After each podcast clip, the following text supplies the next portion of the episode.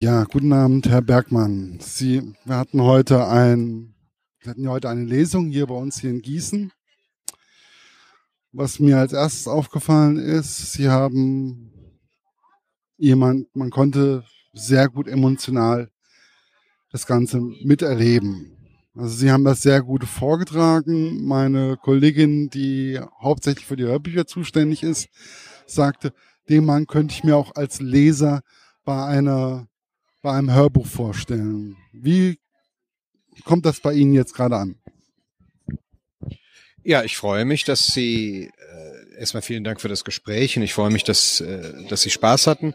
Ähm, ich finde, dass eine Lesung, und ich muss dazu sagen, dass ich mich nicht so auskenne mit Lesungen, ja, also bis ich angefangen habe, selber Lesungen zu machen, wusste ich gar nicht, wie das geht und wie das Format ist und was erwartet. Ich war in meinem Leben noch nie bei einer Lesung. Ähm, nicht aus Prinzip, sondern immer nur, es hat sich halt nie ergeben. Und ähm, jetzt, wo man, wo ich gebeten wurde, selber eine Lesung zu machen, dachte ich mir, einfach nur zu lesen, ja, also den Text runter zu rezitieren, ist nicht genug. Die Leute opfern Zeit und Geld auf und kommen hin. Man könnte ja genauso gut zu Hause bleiben und Tatort schauen. Aber sie kommen und deswegen finde ich, muss man ihnen auch etwas bieten. Und etwas, was so ein bisschen über das normale Rezitieren hinausgeht und so ein bisschen Performance-Charakter hat. Wie kamen Sie auf die Idee von dem Buch, der Trick? Es ist ja ein soweit wie ich das heute mitbekommen habe, ein Roman, der in zwei Ebenen oder Zeitebenen sich abspielt, also einmal im Heute und einmal in dem Früher. Wie kamen Sie auf die Idee? Ich kam auf die Idee, weil ich in Deutschland geboren und aufgewachsen bin, aber als ich 19 oder 20 war, bin ich nach Amerika gegangen, bin in die USA ausgewandert. Damals wusste ich noch nicht, dass ich da auswandere. Ich wollte da nur studieren. Habe mein Studium nicht beendet und stattdessen eine Frau geheiratet und war neun Jahre lang verheiratet und hatte dann, habe mich dann scheiden lassen und hatte plötzlich ein, ein richtiges, ein, ein zweites Leben in Los Angeles. Zusätzlich zu dem Leben und den Erfahrungen, die ich halt in Europa, in Deutschland als junger Mensch sammeln konnte. Und deswegen wusste ich nie, wo ist meine Heimat im literarischen Sinne. Oder auch im, in jedem anderen Sinne auch. Ich weiß immer noch nicht so recht, wo ich, wo ich eigentlich hingehöre. Und habe deswegen beschlossen, diese Geschichte in genau diesem Widerspruch eigentlich, in dieser Kluft anzusiedeln. Ähm, und versucht eine Geschichte zu finden, die gleichzeitig im modernen Los Angeles und im alten Europa spielt. Und wenn ich sage das alte Europa, dann ist es einerseits, es ist äh, die Vorkriegszeit und es ist damit auch ein Europa, das es nicht mehr gibt, das ausgelöscht wurde. Es gibt so gut wie keine Szenen in dem Buch, die im Europa in der Nachkriegszeit spielen. Da gibt es vielleicht ein oder zwei kurze Momente, aber es geht auch ein bisschen um eine, eine Welt, die vernichtet wurde, die in, die zu Asche wurde. Und in diesem Widerspruch wollte ich eine Geschichte erzählen. Wobei, wenn ich das so Revue passieren lasse, also was ich heute über das Buch, ich habe das Buch ausnahmsweise nicht gelesen, meine Hörer sind das wahrscheinlich nicht gewohnt, ähm, weil ich prinzipiell immer, wenn ich ein Interview führe, den Anspruch an mich habe, ich möchte das Buch vorher gelesen haben, weil es ist für mich sehr ungewohnt, mit ohne Vorbereitung mehr oder weniger in so ein Interview zu gehen. Dazu möchte ich was sagen. Erstens, ja, eigentlich gehört es sich, das Buch zu lesen. Ist, eigentlich gehört sich das so. Aber ich habe auch viele Interviews gemacht in meinem Leben und ich und die Materie nicht zu kennen, unvorbereitet zu sein, kann viel spannender sein, als wenn man schon alles weiß. Wenn man dann als Interviewer nochmal, da kommen einem vielleicht Impulse und Fragen, die einem sonst nicht gekommen wären. Das kann, das hat so was Jungfräuliches. Deswegen finde ich es einen interessanten, äh, interessanten Ansatz. Ich mag das eigentlich sehr.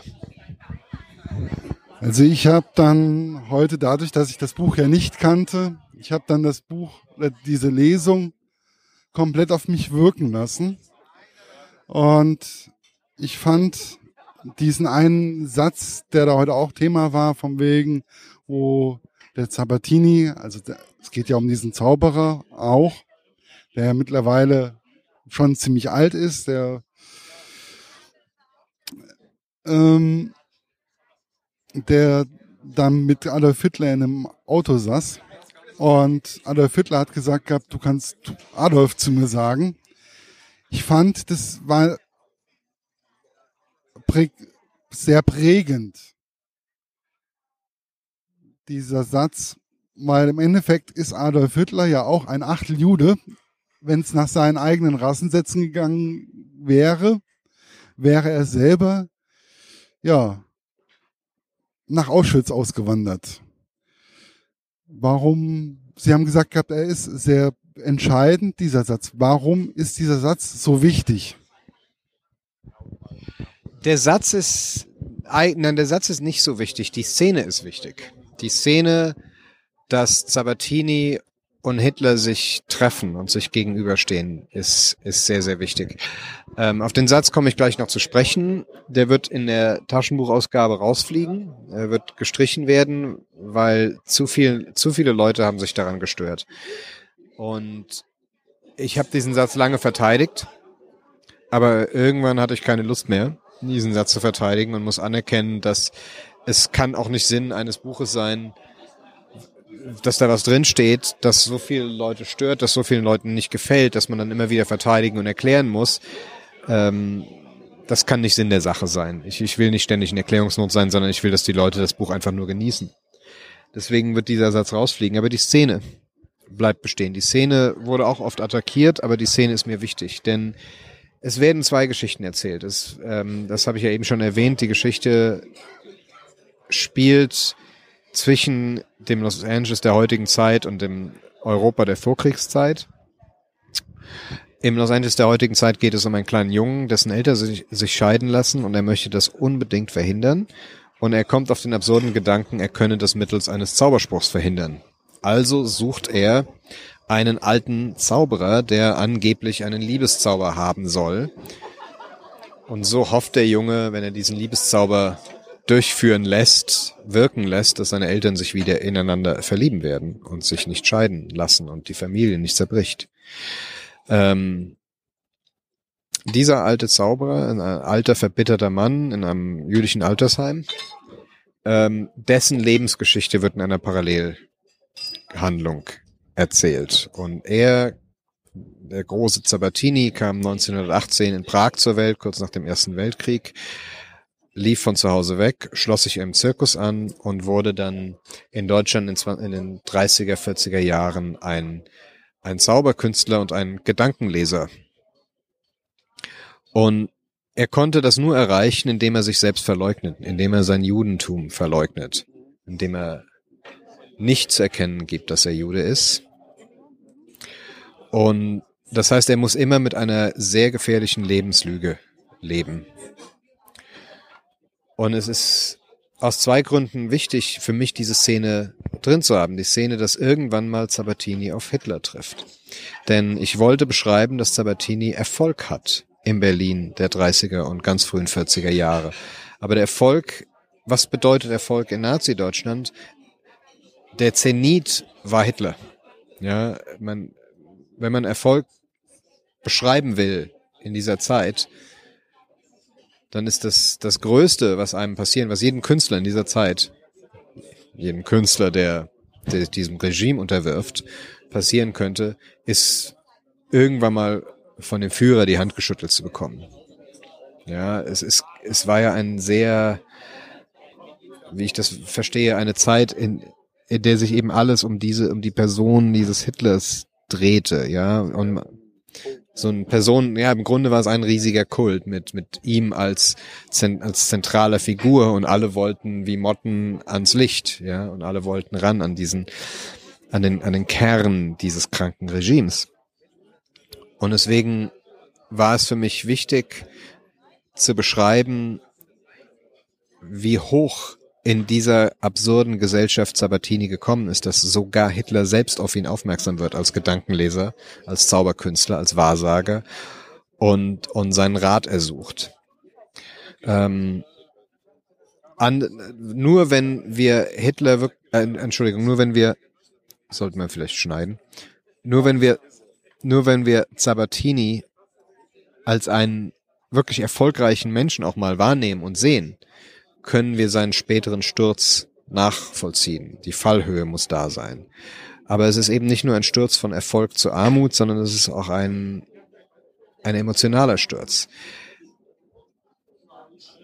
Um etwas aus sich zu machen in dieser Zeit, muss sich Mosche Goldenhill selbst verleugnen.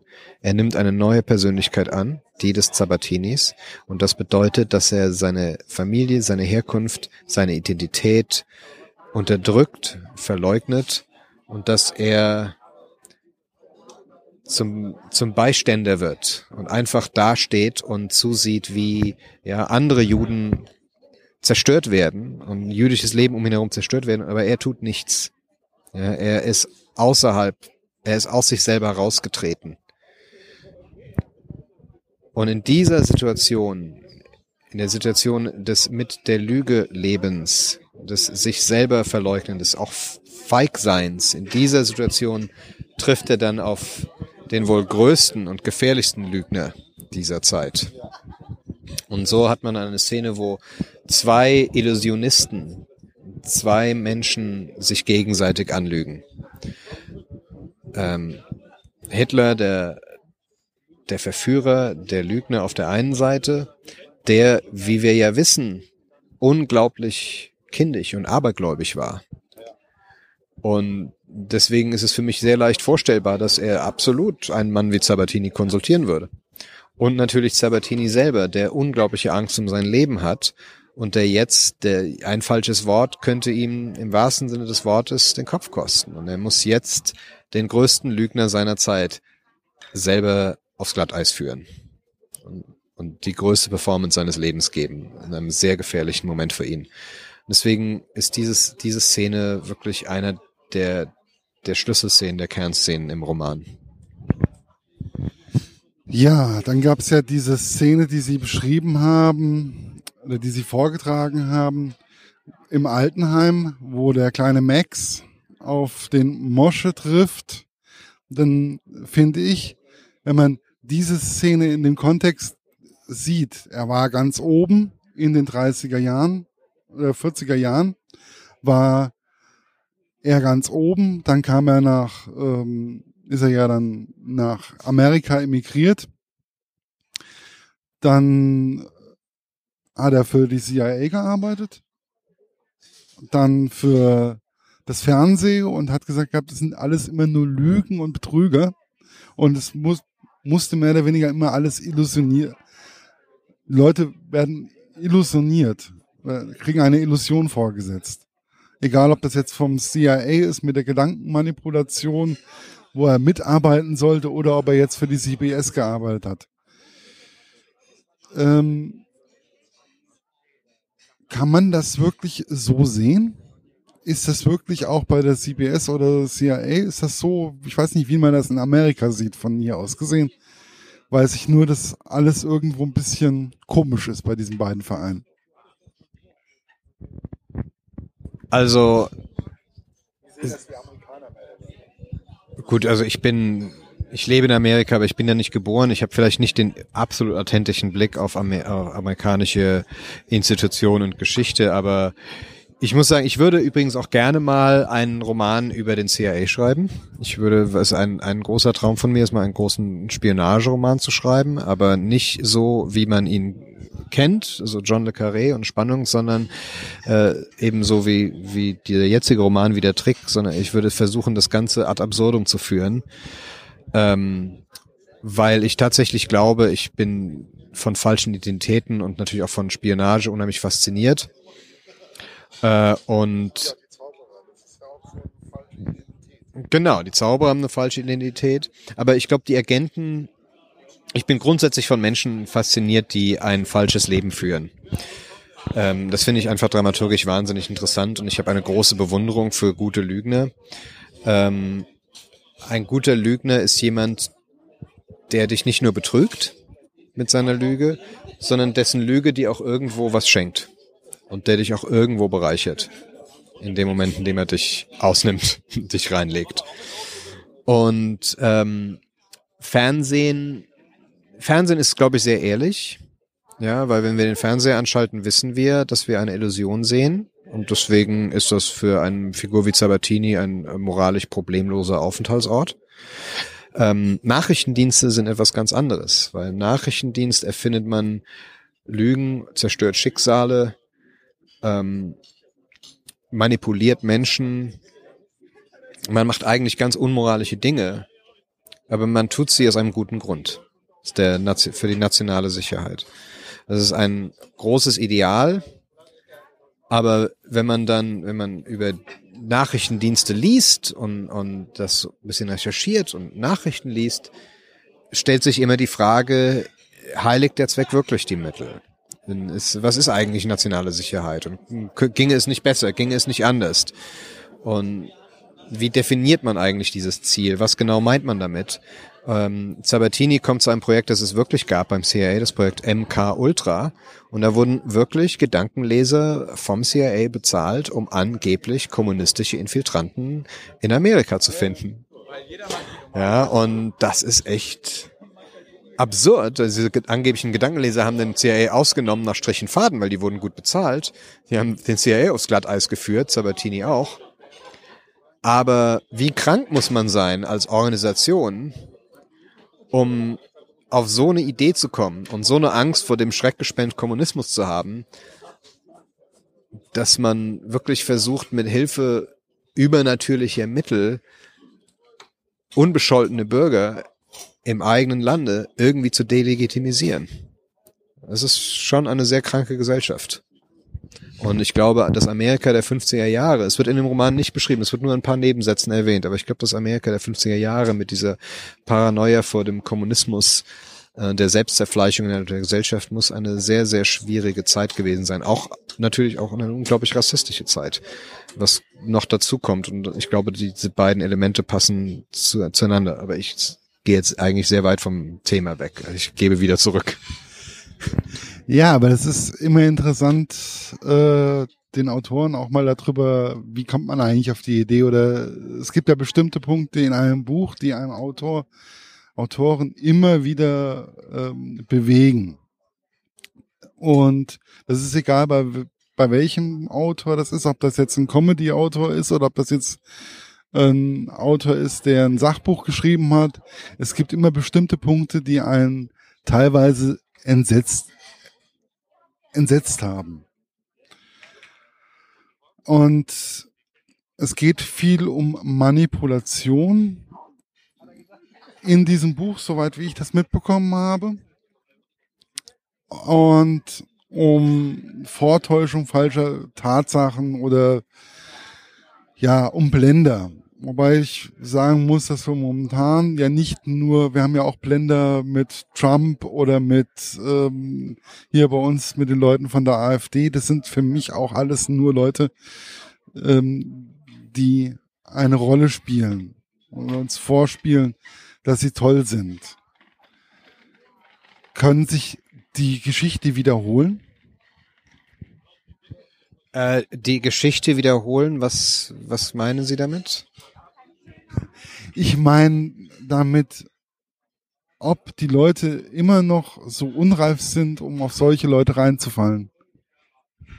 Ja, also ich glaube, wir werden immer auf gute Blender reinfallen. Ähm, das ist wissenschaftlich belegt, habe ich mal ein Buch drüber gelesen, warum wir immer wieder, das hieß auch, warum fallen wir immer wieder drauf rein?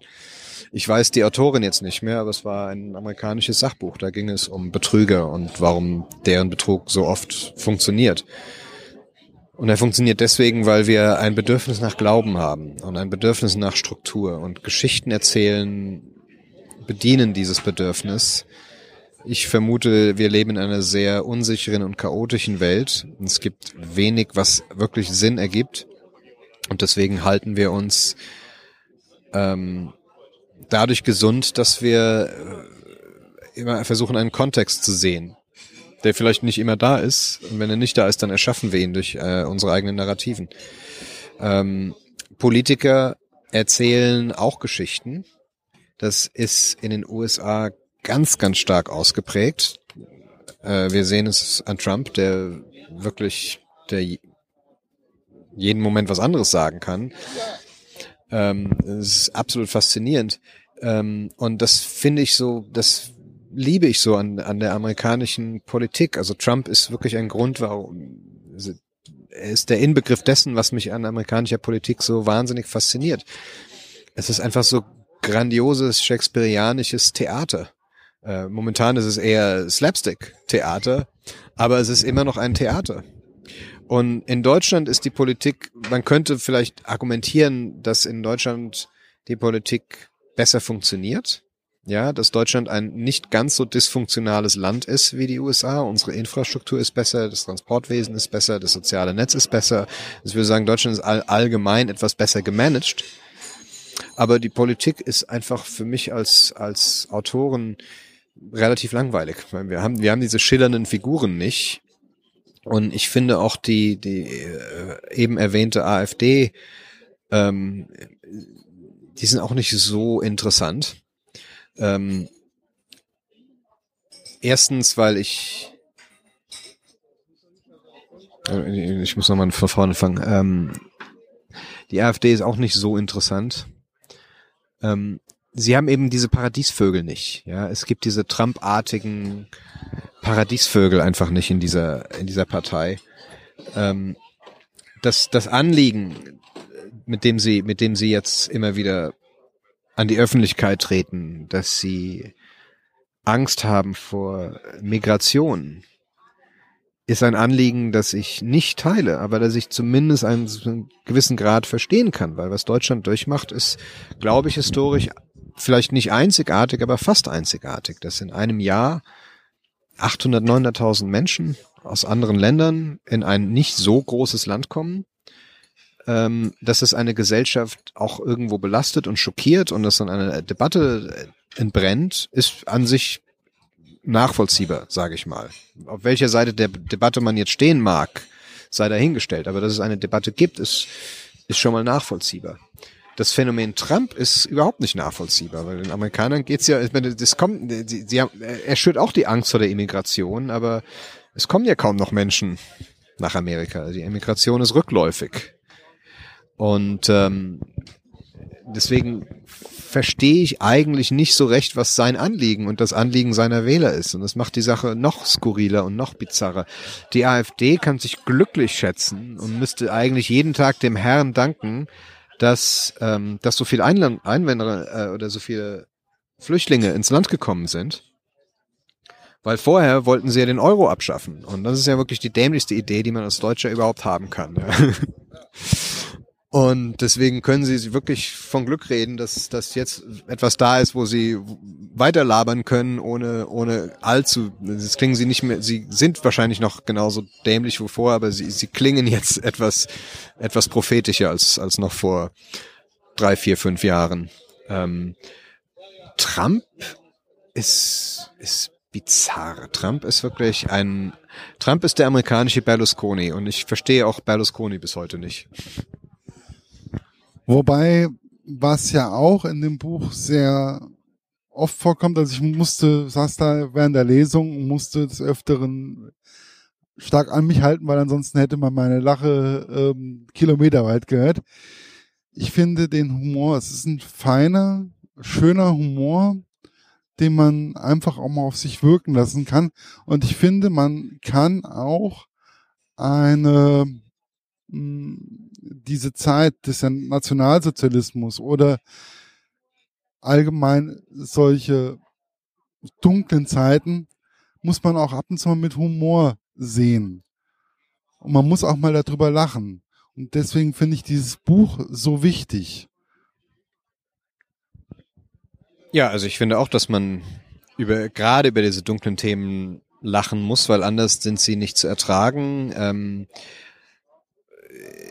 zu meinen frühesten Berührungspunkten mit dem Thema Holocaust und dem Thema Zweiter Weltkrieg ähm, gehörte mein, mein Großvater, der als äh, Widerstandskämpfer äh, in Südfrankreich äh, sich der Resistance angeschlossen hat, um, um gegen Hitler-Deutschland zu kämpfen. Und der hatte einen sehr, sehr derben, sehr, sehr bitteren Humor. Und das Erste, was ich von ihm ge ge gelernt habe, war nicht die Historie, sondern die Witze, die man sich in der Resistance erzählt hat. Und ähm, deswegen weiß ich natürlich, dass Humor ein Deflektions- und Überlebensmechanismus ist, aber auch in der sicheren Distanz, die wir heute haben, ist der Humor, glaube ich, sehr, sehr wichtig. Weil wenn man ein ernstes und trauriges Thema beschreibt, läuft man Gefahr, dass man dabei zu ernst und zu traurig wird. Und dann verliert man das, was beim Lesen so schön ist, nämlich diese Reibung, dieser innere Widerspruch. Und wenn man dann ein, ein wirklich ernstes Thema mit etwas Galgenhumor oder mit etwas Distanz, mit etwas Ironie angeht, ist es, glaube ich, leichter verträglich und ähm, man hat dann beim Lesen hoffentlich nicht so das Bedürfnis, danach den Kopf in den Ofen zu stecken. Es ist ja sowieso sehr wichtig beim Lesen, dass man immer mal wieder bei einem Thriller, dass es mal ein bisschen langsamer wird, bei einem ernsten Buch mit einem ernsten Thema, dass es auch mal was zu lachen gibt, dass man einfach auch mal einen gewissen Abstand zu dem Buch auch erreicht, damit man es besser auf sich wirken lassen kann.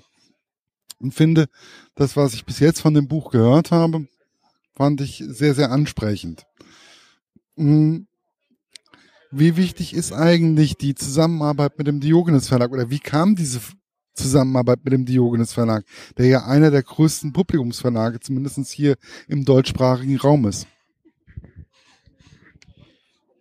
Das Buch kam, ich glaube, 2014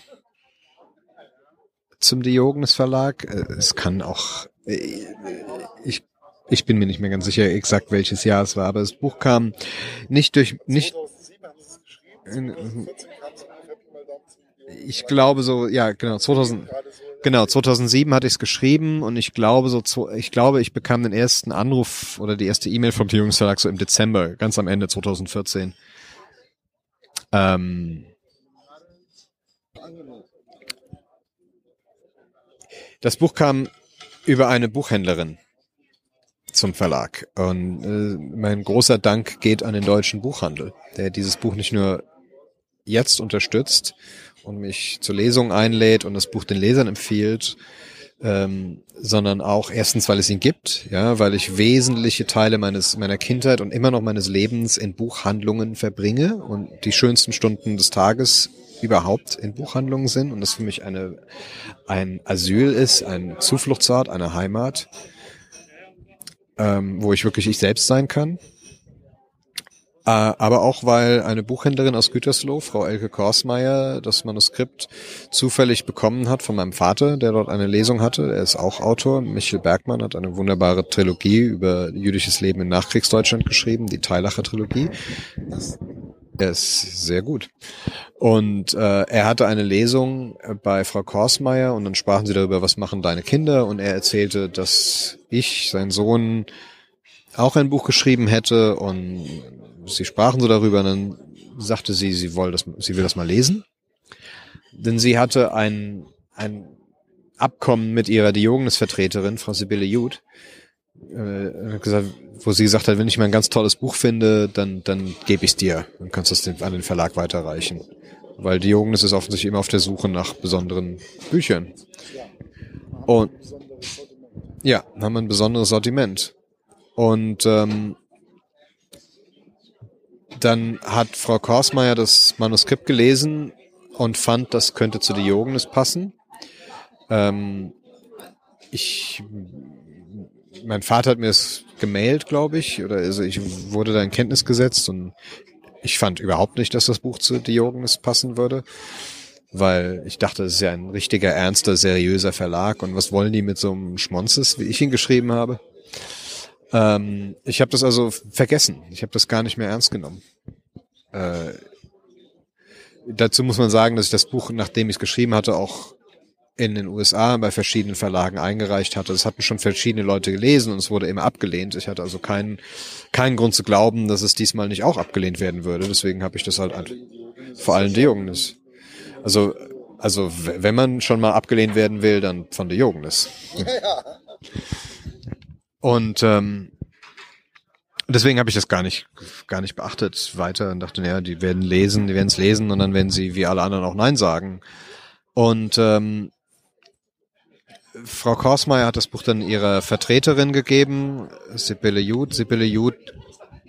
Also kann man jetzt eigentlich sagen, dass, dass das Buch jetzt veröffentlicht worden ist, ist eine Verkettung sehr glücklicher Umstände. Kurz kann man sagen, es kam über Frau Elke Korsmeier, eine Buchhändlerin aus Gütersloh, äh, über äh, dann zum Diogenes Verlag, dann landet es auf dem Schreibtisch von Margot de Weck, die jetzt meine Lektorin ist. Ähm, ihr hat es gefallen. Sie hat es dann im Verleger, Herrn Philipp Kehl, gegeben. Ihm hat es zu meiner großen Freude und Überraschung auch gefallen. Ähm, ich kann es bis heute noch nicht ganz fassen. Äh, dann hat Margot de Weck irgendwann mir eine E-Mail geschickt, wo drin stand, äh, sie war sehr lakonisch gefasst noch, da stand, wir würden gerne mehr über sie erfahren und ich war etwas verstört von dieser E-Mail, weil ich dachte, wollen die jetzt noch irgendwie Details aus meiner Biografie in die Ablehnung schreiben mit einfließen lassen. Warum, was wollen die jetzt, warum wollen die Sachen über mich wissen? Das verstehe ich nicht. Deswegen habe ich erstmal gar nicht reagiert. Ähm, bis dann eine zweite E-Mail kam, ein paar Wochen später. Und ich, und ich dachte, ich war mir immer noch nicht ganz klar, was die wollten, aber dann habe ich mich mal zurückgemeldet. Und sie wollten das Buch. Das hat mich total überrascht. Und unglaublich beglückt. Und äh, ich kann es immer noch nicht ganz fassen, weil ich dann die ganzen Diogenesen, die ganzen Kollegen kennenlernen konnte. Und ich habe ganz, ganz selten in meinem Leben eine so wunderbare Zusammenarbeit erlebt.